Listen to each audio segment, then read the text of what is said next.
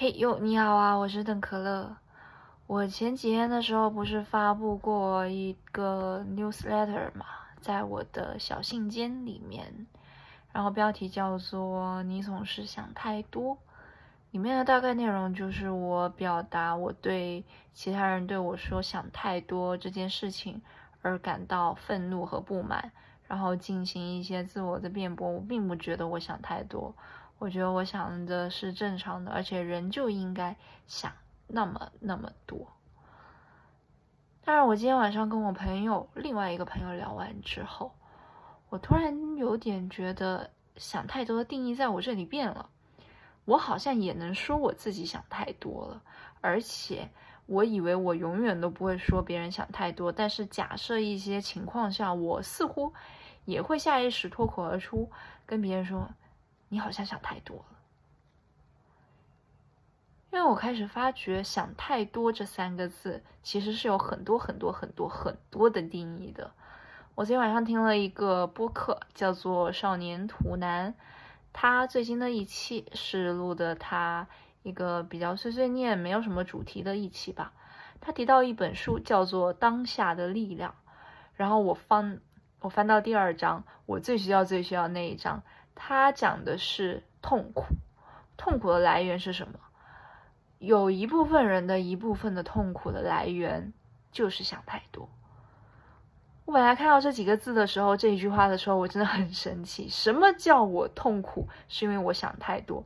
什么叫做庸人自扰？我真的很生气，不许这样说我。我想的都是正常的量，都是为了探索自我，更了解我这个人到底是怎么样的一个。存在才会想这些事情的，根本不叫太多，是一个最正常、最正常的程度了。但是我越看这本书，哦，我越觉得他好像说的那个想太多的定义，跟我想的那种我最对抗的定义有点不一样，不一定是说。你想一件事情，你看待一件事情，你会看很多角度，你会从不同角度去解读，然后你又会从这些不同角度的解读给它赋予不同的含义，然后再想象可能有的好多好多种的结果，好像不是这一种所谓的想太多。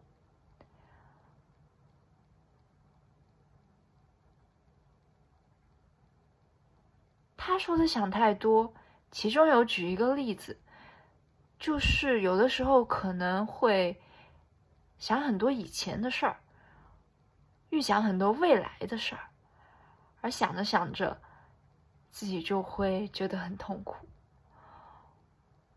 然后这句话戳中了我，我好像就是这个样子。至少我现在这个很痛苦的这个阶段，有很多痛苦是因为我真的想了。以前的一些经历，就例如我会想到我跟我的朋友以前是这么这么的好，他会每天给我打电话，然后会给我买好吃的，然后会嘘寒问暖。但是我们现在没有以前这么好了，至少我觉得我现在跟他的关系好像不像以前这么的互相关心了。然后想到这个，突然就觉得很难受。然后就会猛地哭了起来。有的时候又会想，我觉得我以后可能找不到工作，可能没有任何公司会要我。像我现在这么颓废的状态，然后我的能力又这么的差，又不像别人真的可以坐起来在电脑上面去磨砺自己的技术，我真的一无所长。那既然这样的话，没有公司会要我，没有工作的话，我怎么自力更生？我怎么去逃离我家里会干涉我这么这么多的这种情况、这种环境？我怎么样去成为原研在？我怎么样去成为我最想成为的那种设计师？这两个例子都是我想很多过去的事情，跟预想很多未来可能会发生的事情而导致的难受跟痛苦，还有猛地哭出来的。实力，真的就像《当下的力量》这本书所说的，我真的想了，想的多不多我不知道，但是我真的想了一些过去跟未来的事情，然后最后导致的就是难受。好像我真的是想太多。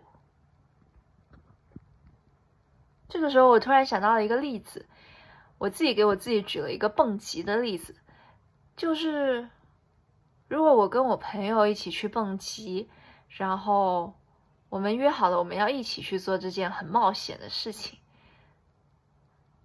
他在蹦极之前的时候，他想的是：哇，要是蹦极跳下去了，然后我绳子掉了，绳子断了。那我掉下去了怎么办？然后或者是在下坠的过程中突然被树枝勾到了，那我怎么办？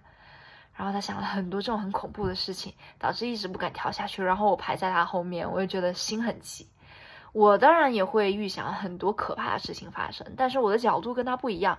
我想的是，到时候跳完然后下来，我脚软腿软晕在了地上怎么办？然后我口吐白沫怎么办？我一直胃不舒服，然后导致接下来我们的行程一直都不能很顺利的进行，怎么办？我也很怕，有点怕。但是因为我想的是更加之后会发生的事情，所以我想要催他，你快点跳，你快点跳，跳完了之后才能知道会发生什么事儿。然后他告诉了我他的想象，他的担忧。我可能真的会当下就脱口而出，你不要想太多。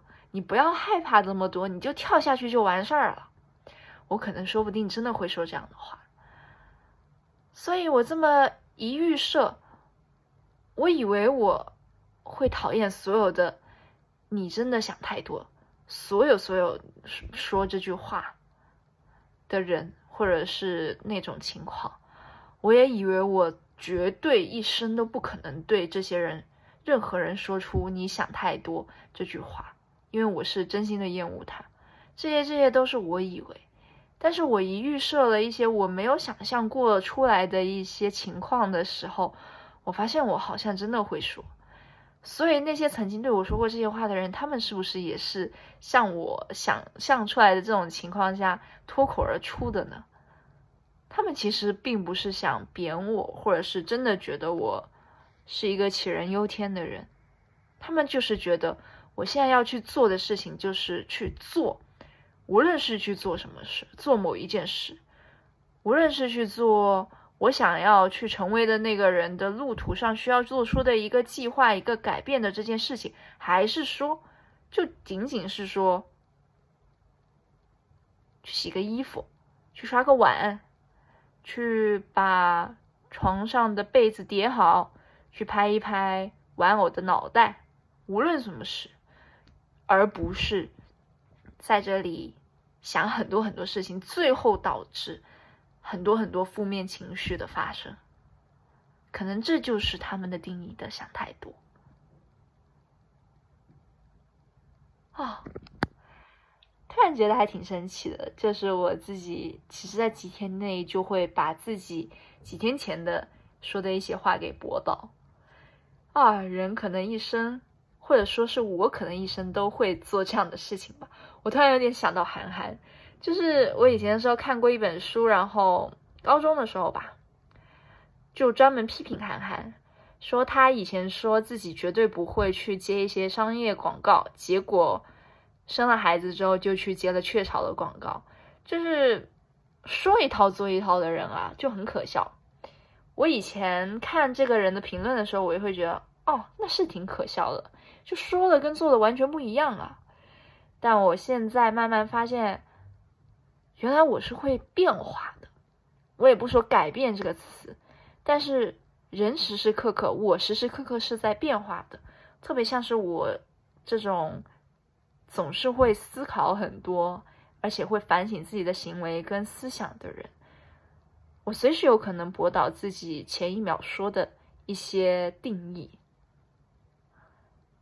但是我觉得这个变化的这种过程还挺有趣的，不断的思考，不断的驳导，又不断的思考，不断的反省，变化多端，捉摸不透，但是充满着乐趣。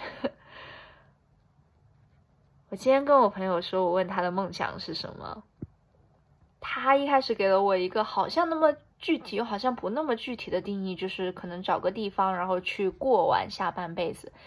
但是在我问了他很多很多问题，想进一步确认他具体的到底是一个地方，想确认这个地方，想去尝试不同的地方，怎么去过下辈下半辈子，去过完整的下半辈子，反正就是慢慢的确认他真正的具体的这个梦想之后，最后发现我们一起共同确认出来他的梦想是，他想去探索他的人生。我就说，哦，原来这是你的梦想。而我的话，探索我的人生，探索我这个人，还有这个社会，对于我来说并不是梦想，而是我觉得我想做，我应该做，还有我正在做的事情。啊，我能这么想，真的是太好了。我这一个录音，我会先发布在我的 newsletter 小信笺上面。如果你不知道的话，你可以直接在百度或者任何一个搜索引擎上面搜索“小信笺”，大小的小，书信的信，笺是一个竹字头，下面一个我也不知道这个字什么，歌多一横，反正就是信笺，就是书信的意思。这个 newsletter 就肯定可以搜到，是我建立在竹白这一个平台上面写的一些文字。然后二十四小时之后，我会发布在我的播客。等可乐不喝可乐的时候，嗯，就是这样了，拜拜。